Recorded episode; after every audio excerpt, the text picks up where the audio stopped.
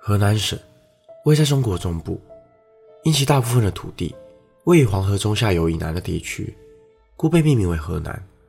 在中华民族数千年的文明历史中，先后共有二十多个朝代在此建都，是华夏文明的主要发祥地之一。然而，在河南省，却有一个被废弃的灵异村落，其恐怖的程度，并不亚于先前介绍过的索罗盆村，甚至还有中国第一鬼村的称号。究竟这个村落背后又有着什么样的故事？大家好，我是希尔，欢迎收看本集的都市传说。今天这集就让我为大家介绍河南封门村。封门村位于河南省太行山，坐落于深山之中，四周丛林茂密，山路蜿蜒崎岖，步行是进村唯一的交通方式。然而，在一九八一年，不知道什么原因，全村集体迁徙，沦为了空村，只留下许多斑驳、阴森的楼房。有人说，封门村的名字给人一种诡异的气息，有着封门绝户的暗示。早年，村里更有死后戴着面具下葬，并且要埋葬在村里的特殊习俗，人鬼同住，死不出村，让封门村更添加了一份灵异的气息。相传，此地发生许多的灵异事件，有人时常在夜晚听到奇怪的声音，身体上更是莫名出现了抓痕。更有一说是，做过村里那张太师椅的人，都将遇上不幸。时间回到一九六三年，有三个从镇中来的青年，因为慕名风门村的奇特风光，而带着画架前来写生，想要留下令人深刻的作品。殊不知，留下的。只有令人不愿再度提起的恐怖回忆。三人进村的当天，村里才刚举办完丧礼，原是村中有一家三口突然发高烧而暴毙。而封门村在丧礼上还有一个特别的习俗，就是会在出殡的途中将往生者生前的枕头扔在路中间，而这个枕头刚好被前来的三位年轻人碰上，其中一人觉得碍事，便一脚踢到了路旁，而这个不敬的举动。正是一切诡异事件的开端。三个人走进村中寻求住处，由于没有其他空房，村委会便将这一家三口空出来的房子交给这三位青年居住。听到房子里才刚死过人，三位青年感到有些害怕，但当时谁也不敢开口，只怕给村民们添麻烦。然而，自从他们住进来后，怪事便不断的发生。半夜时，经常听到外面有小孩呼喊妈妈的声音。但出门一看，屋外周围却空无一人。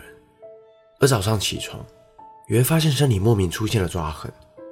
更诡异的是，三个人都不约而同的梦见了有鬼爬上床的噩梦。他们原以为事情最糟应该也不过如此，但没想到，真正恐怖的事情才真要开始。某天，其中一人在打开衣柜找衣服时，突然大叫了一声，随后便晕倒在地。醒来后的他跟大家说，他在衣柜里看到那个跟梦里一模一样的鬼脸。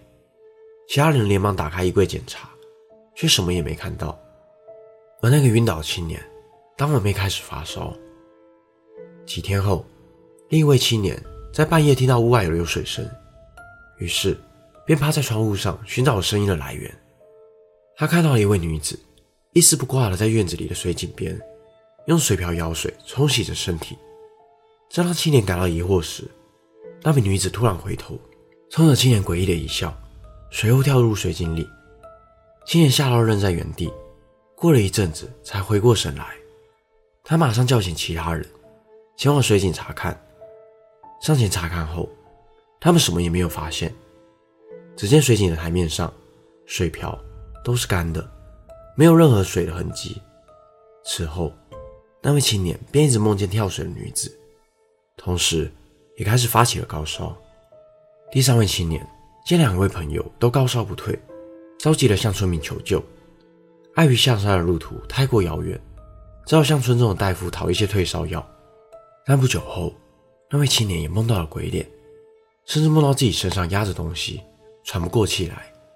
他惊醒时才发现，压在自己身上的竟是自己的同伴。他死命地掐着自己的脖子。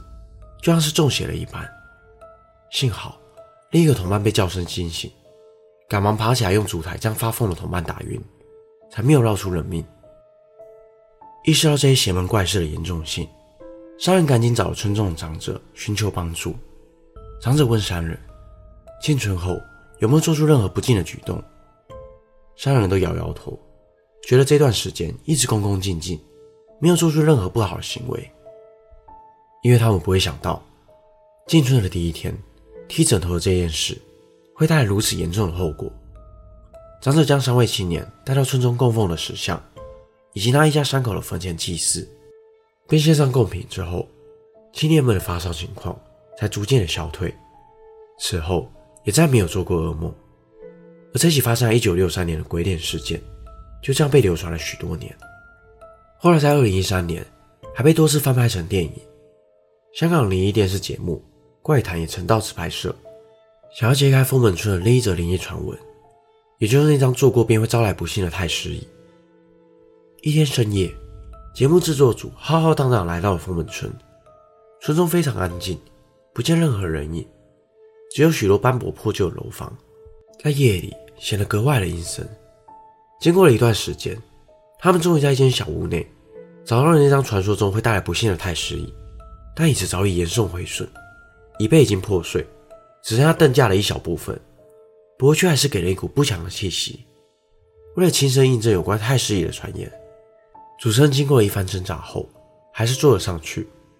结果，他开始对环境敏感了起来，常常觉得在黑暗中有人注视着他。可是听到了一些只有他才能听到的声音。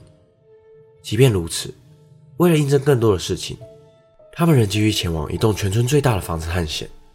那便是传言全村最阴森、一楼还有一张老人照片的王家大院。他们要主持人挑战一个人在那一间房间里独处一晚。没想到，才待没几个小时的他，突然觉得全身极度不舒服，甚至感到胃痛想吐，吓得他赶紧一直大喊救命。随后。节目组赶紧带着同行的法师赶到了现场，替主持人施法后，才让他稍微镇定了下来。法师得知他们擅自做了太师椅之后，表情便开始变得严肃。法师说：“我们是到别人的领域做客，就是井水不犯河水。今天我们触犯到他的领域，他自然会不舒服，就会对你的反应特别大。”隔天早上，一行人在王家大院烧香祭拜。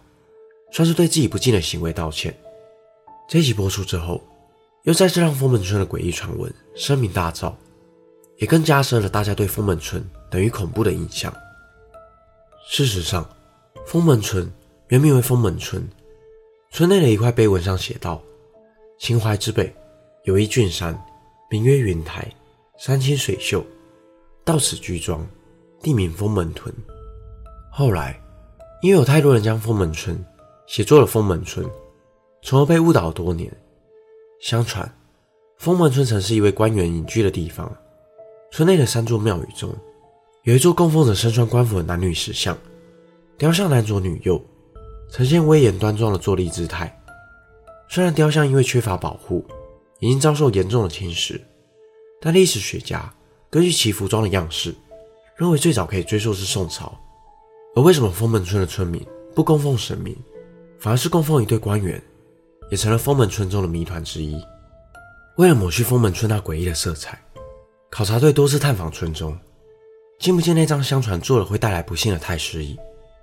有人推测，是因为太多人前来探险，导致严重毁损，或是被有心人士带走处理掉了。而1981年村民集体迁徙的真正原因，也并不是这些穿凿附会的传闻，仅仅是因为交通不便。缺乏水资源等民生经济问题，才选择搬离村庄。